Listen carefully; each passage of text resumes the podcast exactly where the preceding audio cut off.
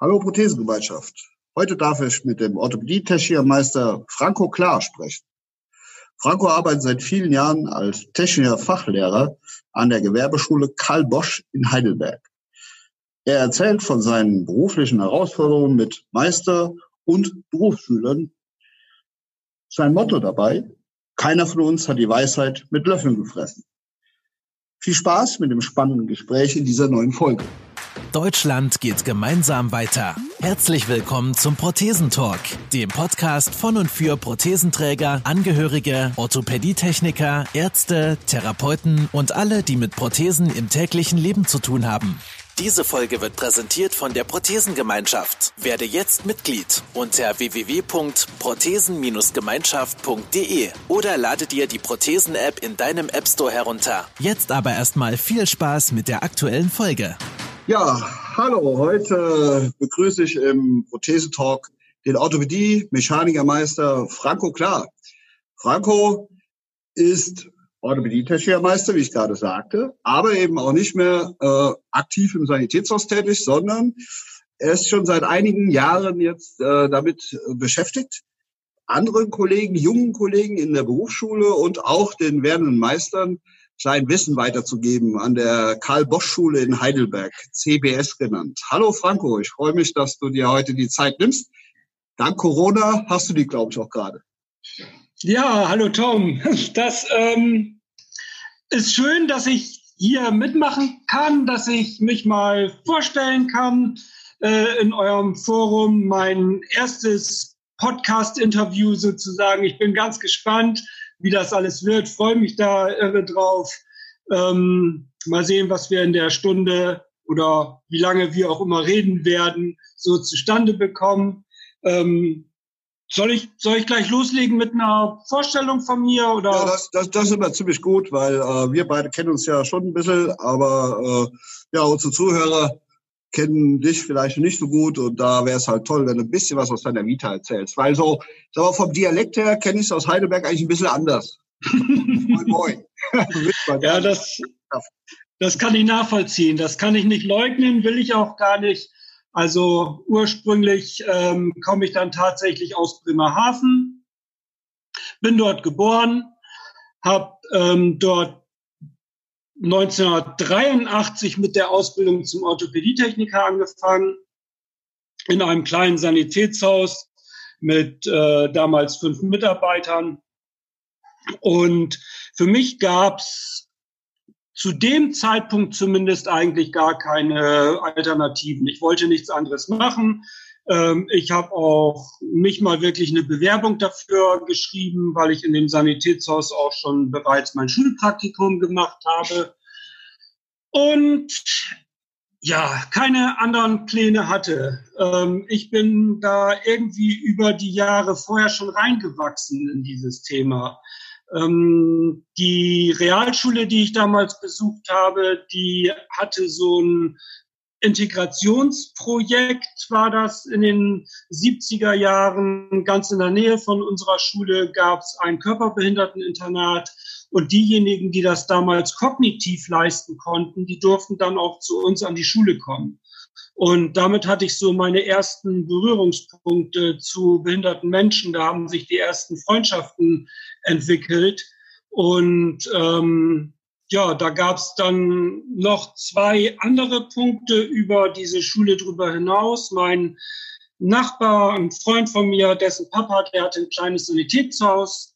Und ähm, mit dem habe ich häufig sonntags, wenn der Papa in seinem Sanitätshaus Kostenvoranschläge gemacht hat, Rechnungen geschrieben hat, dann haben wir da gesessen in der Werkstatt und was weiß ich, Autos gebastelt. Achso, ich dachte schon Einlagen getrieben. nee, nee, nee, nee. So, so weit war es dann doch noch nicht. Oh, okay. Und ähm, so kannte ich auch das schon ein bisschen. Also der, der Beruf zumindest war mir ein Begriff, was man von nicht wirklich so sagen konnte. Also es gab keine Präsenz im Fernsehen, Orthopädietechniker waren wirklich unbekannt. Wir haben uns damals mal den Spaß gemacht und sind so durch die Stadt gegangen, als der Papa das Sanitätshaus hatte, also von meinem Nachbarn und haben die Menschen einfach gefragt, ob sie, ob sie wissen, wo das Sanitätshaus ist oder ob sie überhaupt wissen, was Orthopädietechniker sind. Und wir haben wirklich niemanden gefunden, der uns sagen konnte, was, was das war. Okay. Das sieht Aber heute Gott sei Dank ein bisschen anders aus. Ja, findest du. Aber ich finde es schon mal spannend, dass ihr das, äh, in welchem zarten Alter habt ihr das gemacht? Wie alt warst du damals? Also, dass wir auf die Idee kommen, mal durch die Straßen zu gehen, einfach mal zu fragen, finde ich. Äh, Und da waren wir so 14, 15. Ja, cool. Mhm. Ja, das, das mit dem Sanitätshaus kenne ich tatsächlich auch. Also so ein bisschen, glaube ich, da haben wir, haben wir beide eine Parallelität. Also ich, ich habe es auch so über ein Praktikum erleben dürfen. Bei mir war es allerdings so, äh, mir war dieser Beruf gänzlich unbekannt. Und ich habe damals sage ich mal, das Glück gehabt, dass meine Mutter in einem Steuerbüro gearbeitet hat, welches wiederum die Buchhaltung für dieses kleine Sanitätshaus machte. Und meine Mutter sagte, da gehst du mal hin. und äh, mir war das null Begriff, aber auch vom Tag eins an hat es mich echt begeistert, bis heute, muss ich sagen. Ja. Ja, jetzt hast du ja, also 83 hast du die Ausbildung begonnen. Da warst du, bist du drei Jahre mir zuvor gekommen. Ich habe 86 angefangen. Das heißt auch du bist ja äh, noch die Generation, die, die zum Beispiel Kriegsversehrte kennengelernt hat im Sanitätshaus. Die, ne, ja, du ja. nix schon im Kopf. Ne? Ja. Und äh, da haben wir beide haben noch gelernt, Holzbeine zu bauen. Kann man so sagen, ne? Kann man so sagen. So sieht's aus. Ja. Die die Fertigungsschritte damals ähm, sind heute Gott sei Dank auch nicht mehr so gefragt.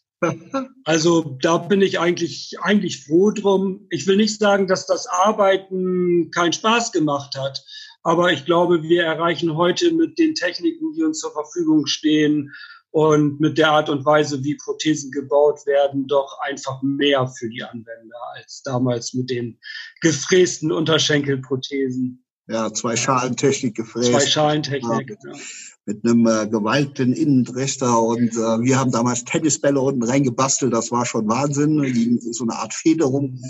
Also da, da gibt's natürlich heute äh, andere Technologien, die wir da zum Einsatz bringen können. Dennoch, also ich persönlich fand die Zeit, also bis zum heutigen Tage eigentlich äh, schon noch spannend. Also mir hat's damals Spaß gemacht, mit Pappelholz zu arbeiten, muss ganz ehrlich gestehen. Und ich muss heute hin und wieder schmunzeln, weil ähm, ich bin jetzt eigentlich seit, ja, sagen wir mal, gut zehn Jahren aus der Kundenversorgung bei uns raus. Ja, und äh, die, die jüngeren Leute, die es wirklich heute, ich sag mal, besser drauf haben als ich, weil mir einfach so ein bisschen die Routine fehlt, die letzten zehn Jahre kommen aber dann, wenn es wenn auch selten vorkommt, dass wir noch so einen alten Kunden haben, der einfach sich von einem Holzschaft nicht wegbringen lässt. Und da muss ich mal ein bisschen schmunzeln, weil dann darf ich da nochmal, darf ich noch mal schnitzen. Bin eigentlich ganz froh, dass ich gelernt habe. Und äh, klar, heute reden wir da über ein paar andere Dinge. Wie wertest du denn so diese letzten Jahre? Was waren für dich so, so gewissermaßen Highlights oder Änderungen in der Technologie? Was, was hatte ich, was ist da noch in deiner Erinnerung? Also wo gab es irgendwann mal für dich so ein, so ein Wandel in der Orthopädie-Technik, gerade was die Technik angeht? Also zum einen ist es ja für mich ein bisschen schwer zu beurteilen, weil ich seit 2002 an der Schule bin mittlerweile schon und ähm, viele Entwicklungen, die seitdem stattgefunden haben, eben in erster Linie kennen durch die Gespräche, die man führt, aber nicht wirklich durch die Erfahrungen, die man sammelt. Und ähm, von daher sind diese Technologiesprünge für mich, ähm, also ich denke schon, dass ich, dass ich es beurteilen kann auf mhm. eine gewisse Art und Weise, aber nicht so wie jemand, der wirklich tagtäglich damit in Kontakt steht und noch das Feedback bekommt. Denn dieses, dieses Feedback der Anwender, das fehlt mir nicht gänzlich. Wir haben ja Gott sei Dank ein paar Projekte, auf die wir nachher sicherlich noch zu sprechen kommen, ähm, wo ich dann auch immer noch direkt an den Erfahrungen mit ähm, wo ich die Erfahrung direkt miterleben kann, aber trotzdem ist das ein bisschen schwierig. Ja. Ähm, es gibt viele Entwicklungen, die ich als spektakulär bezeichnen würde und die auch sicherlich noch weitergehen. Das ähm, fängt bei gefrästen Einlagen an und hört in der äh, aktuell sich viel zeigenden 3D-Drucktechnologie jetzt vielleicht wieder auf. Ja, die mhm. ähm, Scan-Verfahren, die Modellierverfahren, die uns zur Verfügung stehen. Alles hochspannend. Und äh, ich glaube, der, der Alltag zeigt vielen, zumindest ist das mein Eindruck, äh, dass wir auf fast nichts verzichten können. Du hast es gerade beschrieben, hin und wieder wirst du mal gerufen und musst vielleicht doch noch am Holz schnitzen. Ja, ja, es gibt einfach alles noch. Ja, es gibt noch Holz, es gibt noch Leder, es gibt noch Stahl und es gibt eben das, was jetzt immer mehr in die in die Zukunft drückt und was die ähm, Versorgung sicherlich auch nicht schlechter, sondern besser macht. Aber es ist immer noch ein Wahnsinnsspektrum. Ja, wie machst du das im Endeffekt? Du, ich stelle mir so vor, du müsstest ja diese zukunftsträchtigen äh, Dinge musst du ja schon irgendwo kennen. Klar ist, dass das ja eben schon gesagt, es geht ja auch nicht anders, dass du es jetzt in einem Sanitätshaus immer ausprobierst und deine Erfahrungen damit machst, geht ja eher nicht, weil du ja eben fest angestellt bist in der, in der CBS, in der Schule. Ähm, aber wie, wie, wie macht man das, dass man sich da quasi diese Technologien schon aneignet, dass man sie weitergeben kann? Wie, wie musst du viele Schulungen machen oder wie machst du das? Naja, man darf nicht einschlafen. das ist, glaube ich, das Allerwichtigste dabei. Man muss den Kontakt halten zu den, zu den Firmen. Ähm, natürlich auch einfach Hilfe an Bord holen, also externe Dozenten mit bei uns in den äh, Unterricht integrieren, deren Alltagsgeschäft das dann noch ist ähm, und denen dann auch zuhören, wenn die den Schülern was erzählen. Mhm. Auch das ist wichtig. Das ist für mich ja schon mal eine Fortbildung. Eine Fortbildung findet nicht unbedingt nur äh, außerhalb statt, sondern das kann auch bei uns sein, wenn eben externe Dozenten da sind, dann ähm, ist das für mich genauso eine Fortbildung wie vielleicht für den aktuellen Meisterkurs unter Umständen. Ja. Und ähm, dann sind es die, ähm, die Projekte, die wir zum Teil mit unseren Schülern begleiten, auch außerhalb des Unterrichts. Also wenn wir zu Sportveranstaltungen gehen von Amputierten, wenn wir uns das Training von denen angucken, ähm, da machen wir Videoaufnahmen und, und versuchen das zu analysieren bei uns in der Schule. Und ähm, das startet mit viel Idealismus von den, von den Schülern. Die mhm. machen das in ihrer Freizeit. Da fährt man dann mal am Donnerstagabend um 19 bis 21 Uhr hin und guckt sich das an.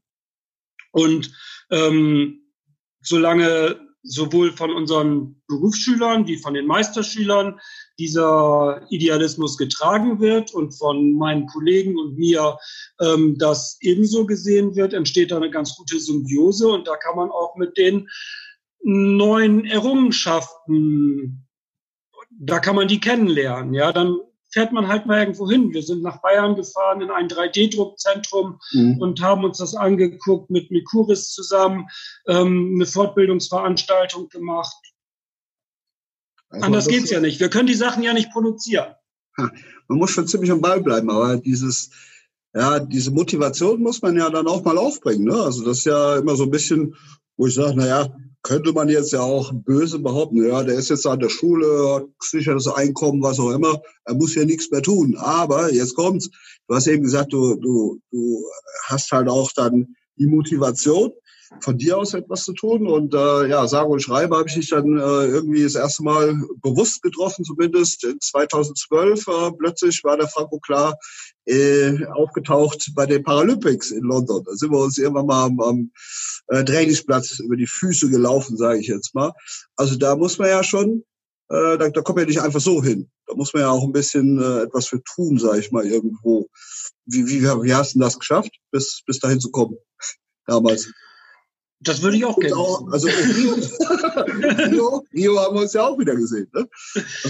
Äh, in Rio und also ich glaube, wir haben uns tatsächlich das erste Mal in Beijing gesehen. Ja, da muss ich enttäuschen, da war ich mal nicht dabei. Ich war, da warst du nicht dabei? nee, ich war das erste Mal in Athen, damals noch äh, nicht als Techniker für fürs Team, fürs Nationalteam, sondern damals für für Ösol. Die, für die habe ich damals da den, den technischen Support, den, den in Athen übernommen mit meiner fahrbaren mobilen Werkstatt. Das war relativ abenteuerlich, das Ganze. äh, ja. Da hat sich also Gott sei Dank auch etwas getan. Aber ich sag mal, wie, wie hast du das geschafft, dass man da hinkommt? Also, ich meine, ich weiß es, wie ich es. Also, ich, ich habe mich ganz, ähm, ganz offiziell über Otto Bock beworben. Okay. Und ich kann dir nicht sagen, was ausschlaggebend dafür war, dass ich in dieses Team mit reingerutscht bin.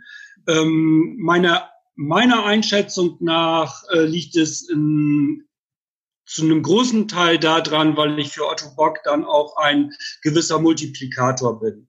Ja, ja wir, wir haben ähm, pro Ausbildungsjahr ungefähr 60 Berufsschüler wir haben jedes Jahr so um die 20, mal sind es 18, mal sind 22 Meisterschüler. Und da zeige ich dann natürlich die Fotos und erzähle von den Paralympics und ähm, versuche für die Sache zu begeistern.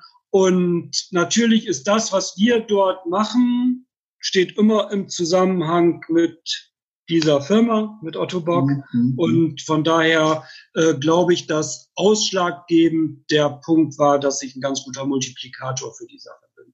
Und so persönlich, was, was hast du dir so mitgenommen aus diesen Erfahrungen, die ja auch wirklich, ja, ich sag mal, nicht allzu viele äh, genießen können oder mitnehmen können? Ne? Ja. Also persönlich, ich hoffe, man darf das in diesem Forum so sagen. Man darf ja eigentlich mal, alles sagen, lieber Frank. möchte ich erstmal so weit ausholen, dass... Äh, gut. äh, damals, als die Paralympics in Beijing stattgefunden haben, war war es für mich wirklich die Situation, dass ich ganz ehrlich gedacht habe, Mensch, wenn das klappt, wenn die dich nehmen, so günstig kommst du ja nie wieder dahin. Und Klar. das war mein allererster Gedanke. Ja. Und dann habe ich mich beworben und wurde auch genommen. Und es hat nicht lange gedauert. Dann hat mich wirklich so ein, wie soll ich das nennen, so ein paralympisches Fieber gepackt. Ja, also mittlerweile brenne ich wirklich für die Sache. Aber damals Ursprung war wirklich der Gedanke, so günstig kommst du nie wieder nach, nach Beijing. Ja, aber schade, da musstest du ja direkt was arbeiten. Urlaub ist ja eigentlich keine, ne? Nein, Urlaub ist es nicht, aber böse Zungen würden ja dann behaupten, den habe ich den Rest des Jahres. das hast du gesagt. Nein, es ist kein Urlaub. Es ist auch, also es ist anstrengend, aber es ist ja. so positiv und, und einfach durchweg so positiv. Also auch die Schichten, das Arbeiten ist, ist einfach positiv. Es macht einfach alles Spaß daran. Es ist äh, unwahrscheinlich interessant. Es gibt Schichten, ähm, die stattfinden. Ja, da hat man einfach nichts zu tun. Die sind zäh. Das ist dann natürlich, die muss man irgendwie rumbringen. Ja, wenn man dann in den Katakomben von irgendeinem Stadion sitzt und da passiert einfach gar nichts. Das ja. gibt's auch. Aber klar, die müssen gesetzt werden, diese Schichten. Ja, da, da muss einfach jemand sein, falls dann doch mal irgendwas äh, passieren sollte. Ja. Ähm, und da beißt man die Zähne zusammen und dann ist das vorbei. Aber ansonsten ist es wirklich so, dass es wie früher beim Metzger, nee, mittlerweile gibt's ja auch wieder Fleischmarken im Supermarkt. ähm, also wie aktuell zu Corona-Zeiten muss man wieder so eine Marke ziehen. Ja, ja. Also so ungefähr geht's da in den Werkstätten dann auch Schlag auf Schlag und ähm, man, man hat da immer was zu tun und man weiß vor allen Dingen vorher nicht unbedingt, was man zu tun hat. Ja. Und dieser Team Spirit dort unter den Technikern, der begeistert auch wirklich. Also wenn man irgendwas auf den Tisch bekommt und man kann einfach nicht alles kennen, man kann nicht alles sofort umsetzen und dann hat man was in der Hand, hält das hoch, da sind, sind 15 andere Techniker und man, ey, kennt sich jemand hier mit diesem Gelenk aus? Und schon kommt man zusammen und, ja. und macht was und, und sucht irgendwie ähm, eine Lösung zusammen. Das sind einfach geniale Momente dort, ja. Ja, die kann ich durchaus absolut ab nachvollziehen selber und auch bestätigen. Ja. Also ich habe das immer so mal verglichen mit äh, einem Berufsfeuerwehrmann. Der wird ja auch, der wird ja auch nicht äh, gebraucht, wenn es nicht brennt, hat er nichts zu tun, im Grunde genommen. Er muss ein bisschen üben, aber das war's. Nur in dem Fall, wenn es brennt, dann muss er die richtigen Entscheidungen möglichst schnell und möglichst innerhalb eines Teams auch treffen können. Und so habe ich es immer verglichen. Ähm, ja, und dieses, dieses untereinander helfen, für mich war das immer äh, ganz, ganz genauso, wie du es beschrieben hast. Eine tolle Erfahrung, dass wir als, als Handwerker im Grunde genommen das Team hinter dem Team waren. Also mhm. quasi für die Öffentlichkeit nicht wirklich sichtbar, sondern unsere einzige Aufgabe ist es dort immer, äh, ja, ein Trainer hat mal gesagt, den Athleten einfach die Ausreden zu nehmen.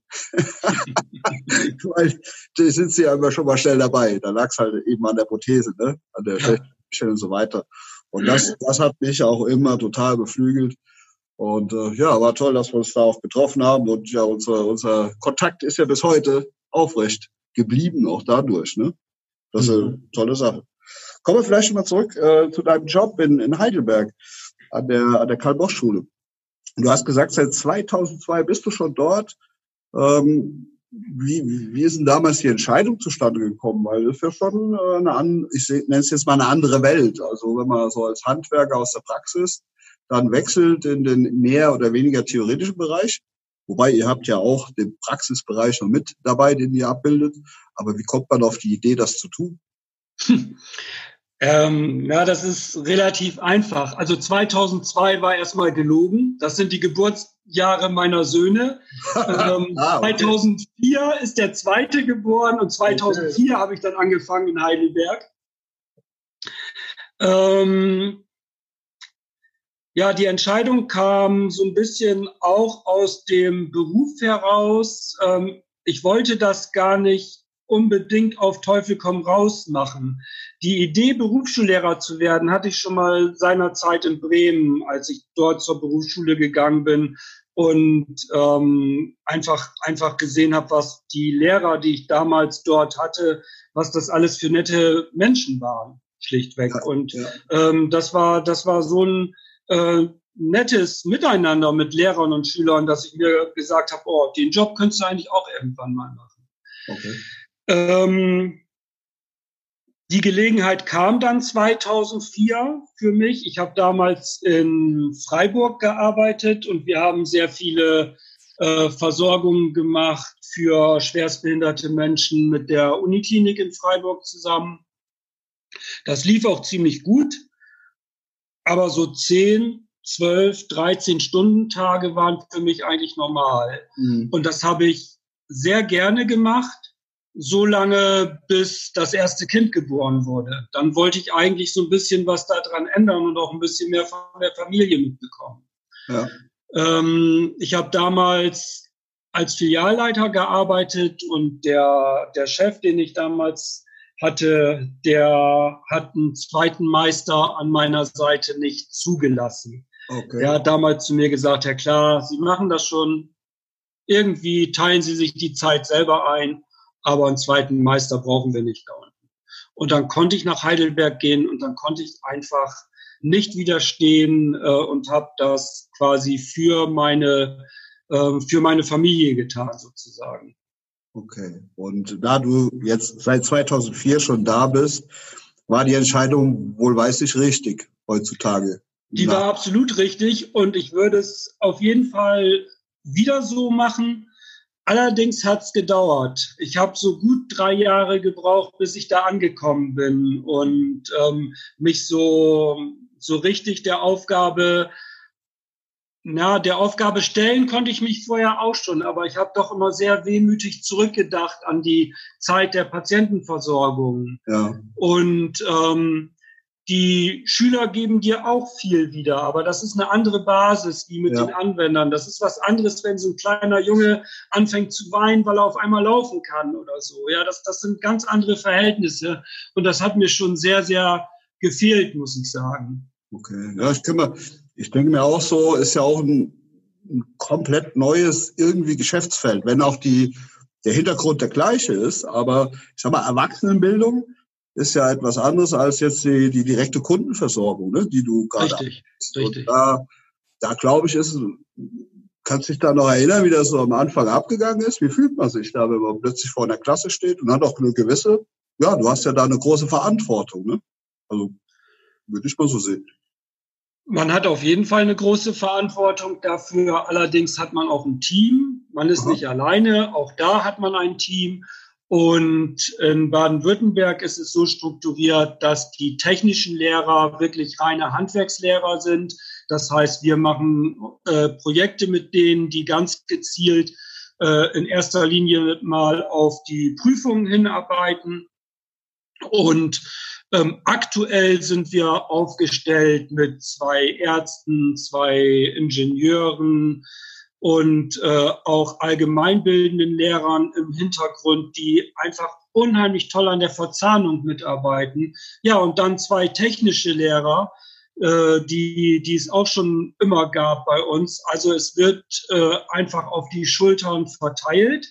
Und mein Einstieg damals war so, dass ich wirklich äh, Themen unterrichtet habe in der Schule, die ich aus der Berufserfahrung her kannte. Ich musste mich nirgendwo neu einarbeiten. Mhm. Und ähm, ich habe in relativ viel, nee, nicht in vielen Firmen, aber ich habe doch relativ lange in Betrieben gearbeitet, die sehr viele Orthesen Prothesen, also sprich in Klinikwerkstätten, wo richtig Umsätze gemacht wurden, wo einfach viel gearbeitet wurde.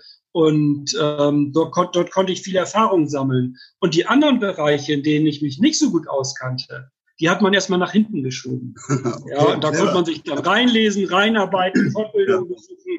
Oder man ist mal in irgendeinen Betrieb gefahren und hat sich die Sache mal ein bisschen genauer angeguckt, wie die das da machen. So, aber ich hatte wirklich das große Glück, dass ich ähm, angefangen habe mit Unterrichtsinhalten, ähm, die ich durch meine berufliche Erfahrung sowieso mitgebracht habe. Also das war äh, Prothetik, das war Korsettbau und da konnte, konnte ich erstmal so aus den Vollen schöpfen. Und auch als ganz junger Lehrer kann man sich dann mit der Erfahrung vor so eine Meisterklasse stellen und erzählen. Ja, bei mir ist ja eigentlich ähnlich so. Also ich bin ja auch aus der Praxis raus und äh, profitiere aber heute auch noch von meinen Erfahrungen, die ich halt vorher gemacht habe. Weil das Gute, was ich daran sehe, ist ja, dass bei allem Weiterentwickeln verschiedene Technologien, die du eben ja auch genannt hast, wie 3D-Druck etc. pp. Der menschliche Körper bleibt der menschliche Körper. Ne? Die Anatomie ist die Anatomie. Also das ändert sich ja irgendwie nicht. Ne? Und äh, jeden Grad der Behinderung, den hat man halt ja, man muss versuchen, den irgendwie mit der technischen Lösung vielleicht verbessern zu können. Und das ist ja eigentlich das, was wahrscheinlich sich so schnell nie ändern wird bei uns. Wie ist denn das bei dir äh, so in den Klassen? Hat man da schon manchmal Diskussionen mit den, mit den, mit den Schülern, sage ich jetzt mal, mit den Berufsschülern oder Meisterschülern, die dann äh, irgendwie sagen, nee, nee, nee, also Franco, also bei aller Liebe, aber wir machen das so und so. Gibt's das? Oder hört ihr dir immer brav zu und sagen, jawohl, Herr Klar, so machen wir das? nee, das ist der Alltag. Okay. Also das, was man ja hinreichend kennt, irgendwie drei Orthopädietechniker, fünf Meinungen, ähm, das ist natürlich in der Schule auch so. Und ähm, die Hierarchien, wie es sie früher gegeben hat, mit dem Doktor in Weiß und dem Herrn Lehrer und dem Herrn Pastor und was weiß ich nicht, das gibt's schon lange nicht mehr. Also das bewegt sich nahezu alles auf Augenhöhe. Ja. Und natürlich gibt's auch Charaktere dabei, die liegen in der Ausbildung schon darüber. Ja, also es, da gibt es unwahrscheinlich viel zu diskutieren. Aber, also mal ehrlich, genau das bringt uns voran, oder? Keiner von uns hat die Weisheit mit Löffeln gefressen. Ja. Äh, es gibt in den Projekten, die wir in der Schule machen, für meine Schüler eigentlich immer verschiedene Herangehensweisen, wie sie zum Ziel kommen. Das Ergebnis muss nachher funktionieren. Und ähm, strikte rote Fäden gibt's immer dann, wenn wir auf bestimmte mh, Prüfungserwartungen hinarbeiten. Ja, mhm. dann gibt's vielleicht noch kein Links und kein Rechts, dann äh, gibt's diese Diskussion nicht und ja. äh, dann weiß ich auch, wie man, wie man das ähm, so unter die Leute bringt, unter die Schüler bringt, Das ist nicht das Problem. Aber ansonsten ganz klar, immer Diskussion. Immer. Ja. ja, was aber an der Stelle ja auch sympathisch ist, ist, dass man überhaupt diskutiert. Und wie du sagst, das ist ja immer unser Spruch schon immer gewesen. Du stellst drei OT-Techniker in eine Reihe, die sollen ein Problem lösen und du hast plötzlich vier Lösungen. Ne, das ist halt, das, ich glaube, das ist auch ein Teil des Lernens, was man so, so durchmacht, ne? dass man einfach auch andere äh, Aussagen einfach mal zulässt und vielleicht auch drüber diskutiert und letzten Endes dann ja, deine Schüler es wahrscheinlich dann irgendwo in der Praxis auch umsetzen. Die müssen sich dann noch gegen ihren Chef durchsetzen. Das ist manchmal viel schlimmer. so sieht's aus. Ja. Und wenn sie dann mal das Geschäft wechseln, dann geht das Ganze wieder von vorne los. Ja, von vorne los. Wie beurteilst du denn heute so eigentlich äh, aus deiner doch sehr langen Erfahrung so diese, ja, ich sag mal allgemein Zukunftschancen unserer Branche, unseres Berufes? Also würdest du heute noch oder empfiehlst du heute aktiv noch jungen Leuten diesen Beruf zu erlernen oder sagst du lieber, ach, warte mal lieber ab? Also die Zukunftschancen sehe ich extrem rosig, nach wie vor. Ich glaube, da, ähm, da wird es so viele Einsatzgebiete geben, auch wenn der, der Orthopädie-Techniker nicht mehr äh, die Arbeiten so vollrichten wird, wie, so wie ich das damals gelernt habe aber das, das Handwerk an sich wird Bestand haben. Und das, was das Handwerk ausmacht, die Arbeit mit den, mit den Anwendern und äh, das, das Voranbringen ähm, der, der Menschen mit den Handicaps, was auch immer es ist, ja, da Lösungen zu finden, das, das wird ja immer bestehen bleiben. Nur die Art und Weise, wie wir die Sachen bauen und, und was uns dann noch alles die Zulieferer bringen und so weiter und so fort, das wird sich verändern. Das Problem, was ich eher damit habe, ist das Gehaltsgefüge. Okay. Ja, also wenn du mir sagst, würdest du den Beruf jemandem empfehlen, dann von der Technik her, von den Voraussetzungen her und von dem, was man für sich selbst erfahren kann, auf jeden Fall.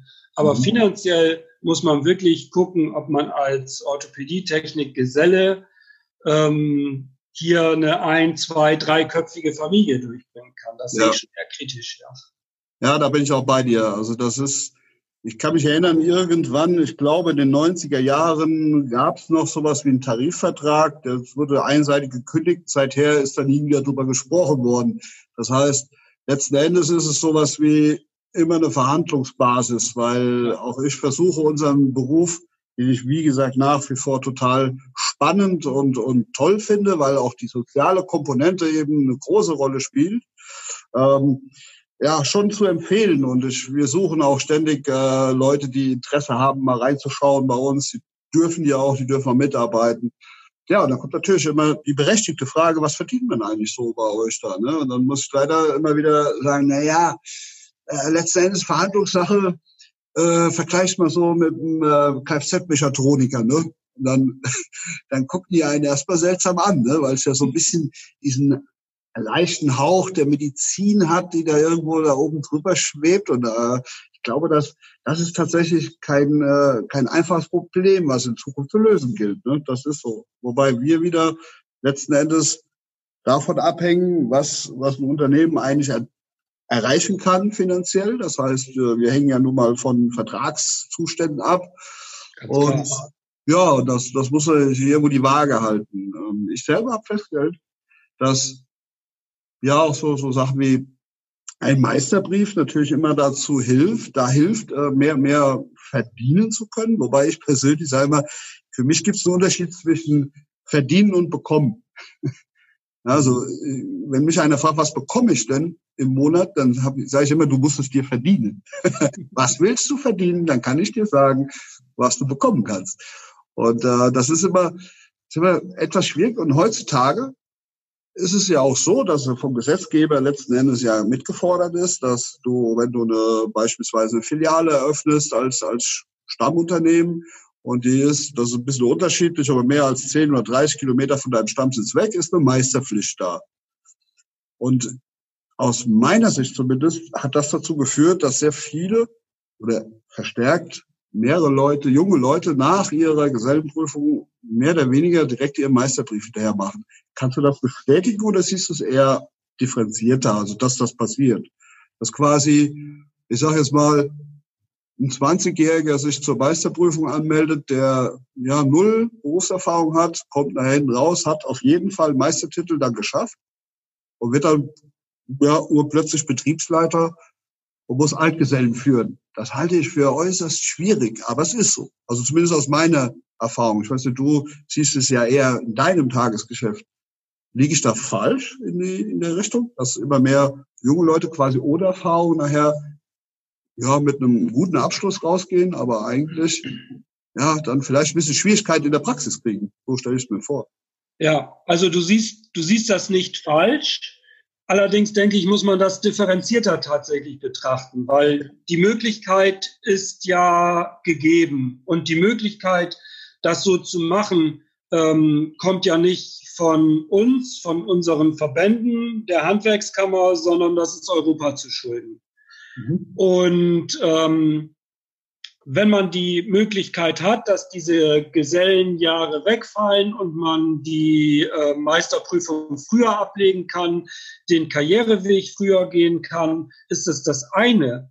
Äh, es ist ein Kriterium für die Entscheidung. Das andere ist aber natürlich auch, wenn man das relativ früh angeht, dann fällt einem in der Regel der theoretische Part viel leichter, weil man ja gerade das alles schon mal durchgearbeitet hat und es nur noch mal ein bisschen intensiviert wird. Ähm, mhm. Und das wiederum mhm. ist ein Punkt, der sehr wohl für so eine frühe Entscheidung spricht. Und durch die Kassenzulassung sind ja die Betriebe auch dazu verdammt, für jeden Betrieb einen Meister einzustellen. Ja. Wo sollen die alle herkommen? Die hat es vorher nicht gegeben. Ja. Und, und da musste dann ja auch irgendwas passieren. Und ähm, häufig ist es so, dass diese ganz jungen Durchstarter ähm, eingestellt werden, nicht um in einer Werkstatt vor 10, 12 Leuten die Werkstattleitung zu übernehmen, sondern ihren Brief dem Unternehmen mit zur Verfügung zu stellen, damit das mit den Kassenzulassungen vernünftig funktioniert, ja, damit das alles seine rechtliche äh, Basis hat und ähm, können sich dann immer noch einigermaßen mit Ruhe auf ihre verantwortungsvolle Tätigkeit vorbereiten. Also es gibt so diese, diese, ja, vielschichtigere Sicht, die ich da auf die Dinge habe. Aber nach drei Jahren Ausbildung, ein Jahr Meistervorbereitungskurs und dann, Entschuldigung, und dann als Werkstattleiter vor einer 12, 15, 20-köpfigen Truppe, das ist schon ganz, ganz, ganz, ganz schwere Kost. Naja, ich habe natürlich auch so ein Oldschool-Klischee damit bedient. Ne? Das ist ja genau das, wo wir, wir müssen uns ja damit auseinandersetzen. Also es ist ja einfach so, ich finde es auch im Übrigen äh, grundsätzlich gar nicht doof, ne? wie du sagst. Das ist genauso, wie du sagst. Also äh, die Theorie ist die gleiche. Oder wir haben ja eben gesagt, der Mensch bleibt zumindest der Mensch und die Anatomie bleibt die Anatomie, egal ob welche Technologie wir im Hintergrund haben und auch egal in welchem Alter ich mir nochmal Anatomie theoretisch reinziehe. Wenn ich es natürlich noch gespeichert habe, ist es logisch, dass es viel, viel frischer. Ne? Und ja, vielleicht muss man irgendeinen Preis in Anführungszeichen, muss, müssen wir dafür zahlen. Das mhm. heißt, äh, hm, bei uns ist so, ich bin immer sehr dankbar, wenn äh, ich so, so Leute habe, egal welches Alter die haben, die, die, die die gewisse Grundmotivation mitbringen und auch, es kommt so ein Verständnis für ein Unternehmen entwickeln, ne? dass eben nicht so, ja, ich bin jetzt junger Meister und Meistergehalt, ich sage jetzt mal ganz platt hier, unter 4000 brutto komme ich nicht im Monat und da brauche ich schon eine ordentlichen Firmenfahrzeug, weil in dem Unternehmen, wo ich vorher gearbeitet habe, da war das so. also habe ich auch schon gehabt, ne, wo ich dann, okay, Kollege, ne, was kannst du denn? Was bringst du denn so mit, außer deinem Brief? Und da hat sich das meistens, äh, hat das sich meist nicht ergeben. Andersrum, weißt du ja selber, ich habe ja äh, einige Mitarbeiter mittlerweile, die auch bei euch in der Meisterschule waren, die heute äußerst erfolgreich in ganz jungen Jahren hier mit mir gemeinsam arbeiten. Und das, das erfüllt mich auch mit Stolz. Ja. dass man halt sagen kann, Mensch, ein Teil davon konntest du prägen, aber der Hauptteil, ist ja der Mensch selbst, ne? also der, der dann eben das auch versteht, auch wenn er noch ein junger Mensch ist, dass er versteht, er kann es lernen, er hat eine Perspektive dahinter.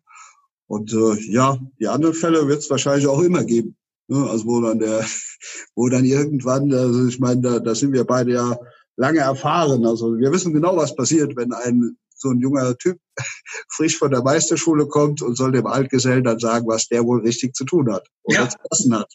ich sage viel Spaß. Viel Spaß, genau. Ja, wir haben auch schon ein bisschen was bei, bei euch da zusammen gemacht. Fand ich auch äußerst spannend. Ich hoffe, dass wir es auch nach Corona nochmal äh, ins Leben rufen können, weil Corona das ist im Moment ein Thema. Heißt, ich durfte ja, ich glaube, zweimal oder dreimal haben wir es sogar gemacht, ne? Dieses, dieses Konstrukt APT einfach mal äh, den meisten ja, bei einer separaten Veranstaltung vorstellen. Und dann haben wir so eins oben drauf gelegt, weil das ist auch so ein Punkt, der mir persönlich so ein bisschen fehlt. Und ich glaube, da sind, waren wir uns auch einig, wir beide, dass dieses betriebswirtschaftliche Denken und Handeln ja vieles vereinfacht. Ne? Weil sonst hat man ja immer diese emotionale Situation, die wir gerade eben beschrieben haben. Ne? Altgeselle sagt von einem jungen Mann, lass ich mir, oder Frau, egal, lass ich mir doch jetzt hier erzählen, was ich zu tun habe.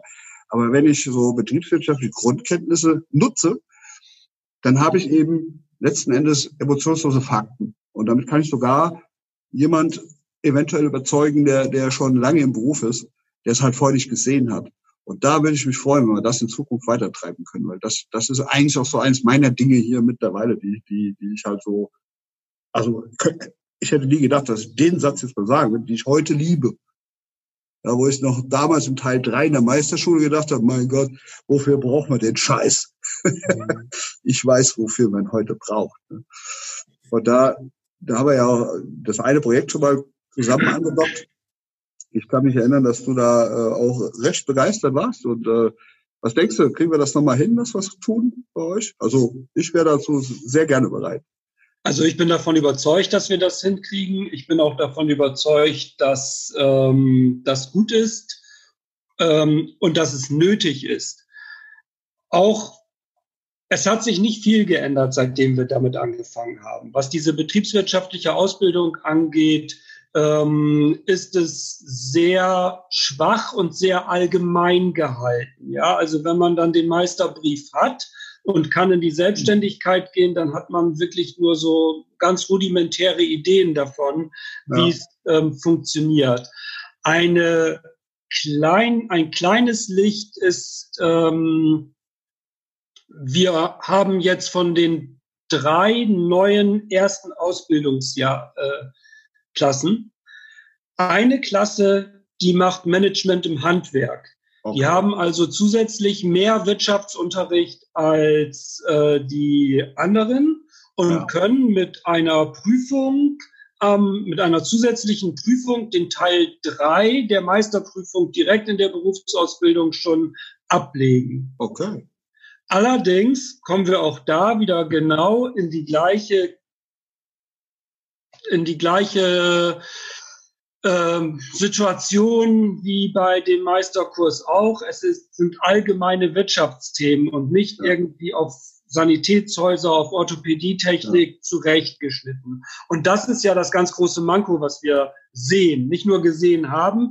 Denn so, so schön und erstrebenswert diese Veranstaltung auch ist, die wir da gemeinsam, also du als Referent gemacht hast, mhm. ähm, es ist nur ein Tropfen auf den heißen Stein. Ja, letzten Endes schon. Ne? Also ich meine, auf der anderen Seite denke ich immer, wenn man nicht irgendwo mal beginnt, dann äh, schiebt man es ja immer vor sich her. Dann hat man auch gar keine Erfahrungswerte. Also ähm, ich war schon sehr begeistert, also wirklich begeistert von den damaligen, von der Meisterschulklasse, weil eigentlich ist ja so, ja, die Überschrift betriebswirtschaftlich ähm, im Handwerk, ja, dann erntest du ja eigentlich nur müde Gähner und es war ja nur eine freiwillige Veranstaltung. Also die, und die waren alle da volles Rohr am Start. Also es hatte ich hatte den Eindruck, damals hat es denen richtig Spaß gemacht. Und die haben auch vielleicht mal gesehen, dass es gar nicht so schwierig ist. Also das war ja, äh, ich kann mich erinnern, da waren Aussagen, ich hatte damals ja so ein bisschen Zahlen, Daten, Fakten anonymisiert aus meinen Betrieben an die Wand geschmissen und habe die analysieren lassen. Und die, da waren ein paar richtig coole Aussagen dabei. Äh, ich kann auch mich erinnern, da sagte eine, ihr arbeitet da, Meister bei dir in dem Betrieb da. Das ist ja, ja. Ja, aber das Ergebnis ist total scheiße. Ja, ja, kann passieren, ne? wenn wir da irgendwie, müssen wir analysieren, warum. Ist das drin dein Gehalt da? ja, ja, will ich erstmal rausschmeißen. Und, aber zumindest hast du mal diese Diskussion eröffnet, ne? dass, dass du dann so ein bisschen ein Bild gezeichnet hast. Ja, pass mal auf, Freunde, irgendwann bist du selber in der Situation als Meister. Und dann musst du es halt lernen, irgendwie zu koordinieren, dass, dass dieses Ergebnis zum Beispiel in dem Fall da gar nicht so aussieht. Und das war so für mich das Resümee an diesem Tag, wo ich denke, naja, wenn es halt in dem Fall nur in Anführungszeichen 20, 22 Leute waren, aber die haben es zumindest schon mal gehört. Also von daher äh, ich würde mich freuen, wenn dieses Corona-Ding hoffentlich in diesem Jahr irgendwann mal äh, etwas zurückgefahren wird, dass wir das wieder aufnehmen können, den Ball. Apropos Corona, also es war jetzt, äh, wir haben ja letzte Woche schon mal versucht, diesen Termin hier irgendwie zu vereinbaren. Da war ja für dich bis zum heutigen Tage nicht richtig klar, was, was jetzt eigentlich passiert, weil wir haben heute den, den 11.01. Und äh, wie die meisten wohl wissen, äh, zählen dann ab heute die stärkeren Maßnahmen und so weiter. Wie war das heute? Wie, wie, was ist denn jetzt eigentlich aktuell dein Ding? Du sitzt jetzt gerade zu Hause, das weiß ich, aber ja. wie geht's weiter? Das würde ich auch gern wissen. Heute ist erstmal alles zusammengebrochen. Also ähm, unser, unsere Lernplattform Moodle, die für Baden-Württemberg oder die, die wir hier in Baden-Württemberg nutzen können, sollten, äh, ist völlig zusammengebrochen. Auch andere Lernplattformen darüber hinaus sind zusammengebrochen. Also heute ging schon mal erstmal gar nichts. Ähm, wie, wie wir mit unseren Schülern weiterverfahren, ist äh, noch nicht ganz klar. Leider, also der Fernunterricht soweit steht. Das Problem ist eigentlich mein Praxisunterricht oder der, mhm. der unser Praxisunterricht. Ich bin ja nicht alleine dort als technischer Lehrer. Und äh, die Vorschläge, die wir diesbezüglich gemacht haben, das haben wir schon vor dem Lockdown ähm, gemacht, war, dass die Schüler zumindest zu den Praxistagen dann zu uns in die Berufsschule kommen, nach Heidelberg kommen, dann brauchen die keine Übernachtung buchen, fahren dann abends wieder nach Hause und der gesamte Theorieunterricht läuft online.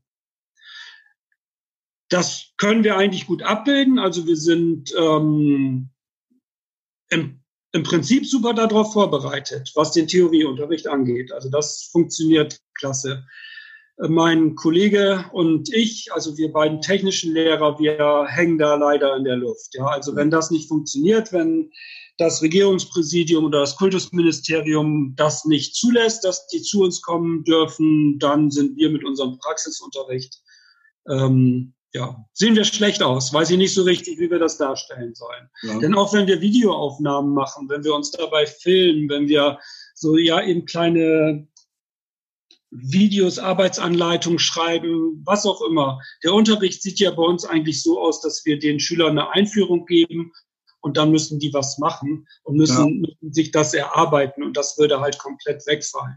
Und gerade in den äh, Prüfklassen, wenn es um die Prüfungsvorbereitung geht und auch im aktuellen Meisterkurs jetzt, wäre das schon extrem dramatisch, wenn das, wenn das wegfallen würde.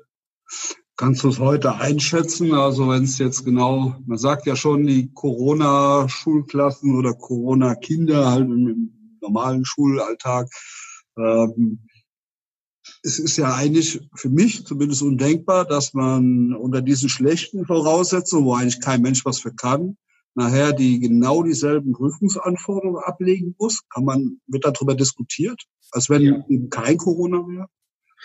Also es wird insofern darüber diskutiert, dass man die, die Prüfung dann darauf einstellt. Also wir haben zum Beispiel die letzte Gesellenprüfung, die wir durchgeführt haben, die haben wir erstmal verschieben müssen letztes Jahr im Frühjahr ja.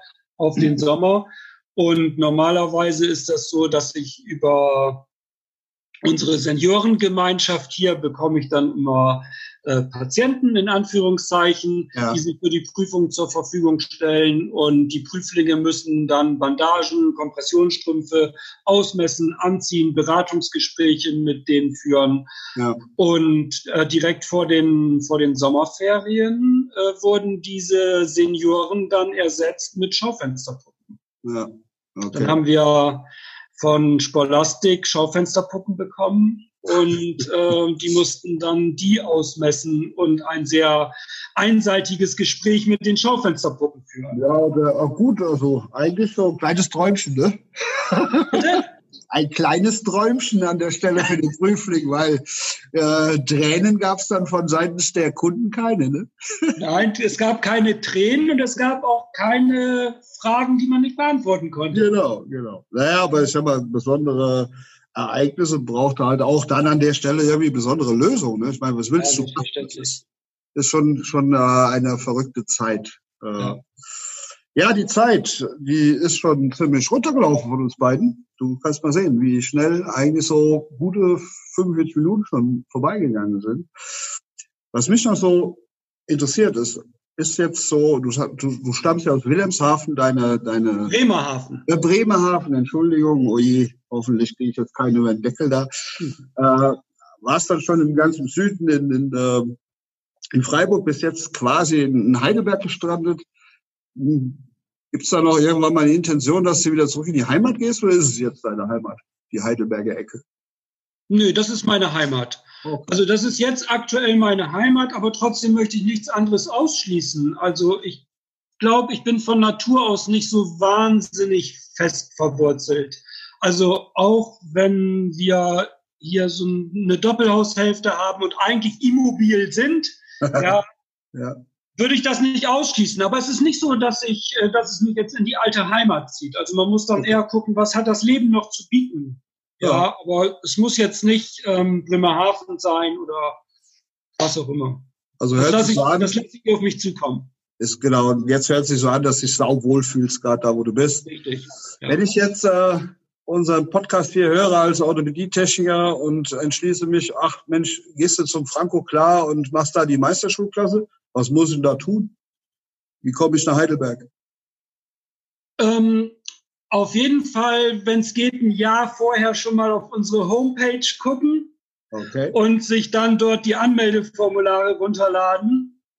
Ähm, wir haben seit einigen Jahren einen ganz guten Run auf unsere Meisterschule. Also wir sind eigentlich immer, immer voll. Äh, das war nicht immer so. Also das ja. ist jetzt wirklich seit drei, vier Jahren so der, der Fall, seitdem es auch irgendwie die Bildungsoffensiven dementsprechend gibt. Und äh, klar ist, dass es, ähm, dass wir ein Mangelberuf sind, dass der Bedarf einfach da ist. Das wird ja auch über die Kammern kommuniziert. Also das ist sicherlich nicht äh, allein uns zu verdanken, sondern generell äh, vielen Institutionen, die damit mit dran arbeiten. Also rechtzeitig äh, sich damit auseinandersetzen ja, und oder auch einfach mal anrufen. Und ähm, wir sind ja jetzt nicht auf der Messe in Leipzig oder in Kassel. Genau. Ja. ja. Aber die Formulare dafür findet man bei uns auf der, auf der Homepage von der CBS Heidelberg. Also können wir ja so machen, weil in unserem, äh, in unserer App der Prothesengemeinschaft sind tatsächlich einige Kolleginnen und Kollegen noch unterwegs. Wer, wer da noch Fragen haben sollte, der kann, wie du schon sagst, entweder auf die Seite der Karl-Bosch-Schule gehen, schätze ich mal, äh, Meisterkurs Orthopädietechnik sich anschauen. Ja, oder einfach mal eine Mail schreiben, die ich dann gerne auch an dich weiterleite, lieber Franco. Sehr, sehr gerne. Ja. ansonsten muss ich sagen, Gespräch hat mir mega Spaß gemacht unter Kollegen. Ähm, ich weiß nicht, ob wir uns das nächste Mal bei den Paralympics sehen werden. Ich bin jedenfalls nicht in Tokio. Wie sieht's bei dir da aus? Weißt du schon was? also ich war drin im Team und okay. die Teams bleiben ja eigentlich bestehen. Zumindest ist das so der, der Stand der Dinge. Ich habe noch nichts anderes gehört. Ähm, ich muss mich dann natürlich fragen, will ich das tatsächlich? Okay. Ja, wie geht's weiter mit Corona? Und selbst wenn das stattfindet, ähm, möchte ich mir das antun. Also aktuell würde ich es, glaube ich, nicht machen. Man muss wirklich jetzt erstmal gucken, wie entwickelt sich das weiter mit den Impfungen? Ähm, wie ist der, der Durchseuchungsstandard dann der, in der Phase? Ja, und wird es überhaupt stattfinden? Wie ist denn deine Meinung darüber? Wird es stattfinden, 21? Ah, was ich so gehört habe, es wird auf jeden Fall stattfinden, äh, im schlimmsten Fall dann ohne Zuschauer. Da geht man zumindest aktuell von aus. äh, dass es so sein wird. Die Japaner sind ja da relativ bekanntermaßen pfiffig, was die Organisationsstrukturen angeht, wohl. Ähm, ja, also meine Quellen, sage ich mal, äh, durch Bayer Leverkusen, die sind der, der Auffassung, äh, das wird stattfinden, möglicherweise ohne Zuschauer. Das wäre natürlich an der Stelle zwar traurig, aber es, es geht, wenn es jetzt nochmal ausfällt, dann fällt es halt einmal komplett weg. Ne? Das, das mhm. ja. Ja, mein Lieber. Ja, und wenn du mich fragst, ich würde wohl am ehesten noch sagen, ich würde hingehen, fragst du meine Frau, die würde mir gerne Leine anlegen. Ach, das kenne ich. Gut, Franco. Ich sage mal ganz herzlichen Dank für deine Zeit. Wenn es Fragen gibt äh, seitens der User, ich leite die gerne an dich weiter. Lieber Franco. Sehr gerne. Ja, alles Würde gut. mich freuen. Vor allen Dingen, wie man heute sagt, Gesundheit. Danke dir. So sieht's aus. Dir auch. Ciao. Vielen Dank, dass du wieder mit dabei warst. Die Folge wurde präsentiert von der Prothesengemeinschaft. Bewerte diesen Podcast und empfehle ihn deinen Freunden und Bekannten. Aber schalte vor allem auch nächste Woche wieder ein zu einer neuen Folge des Prothesentalks.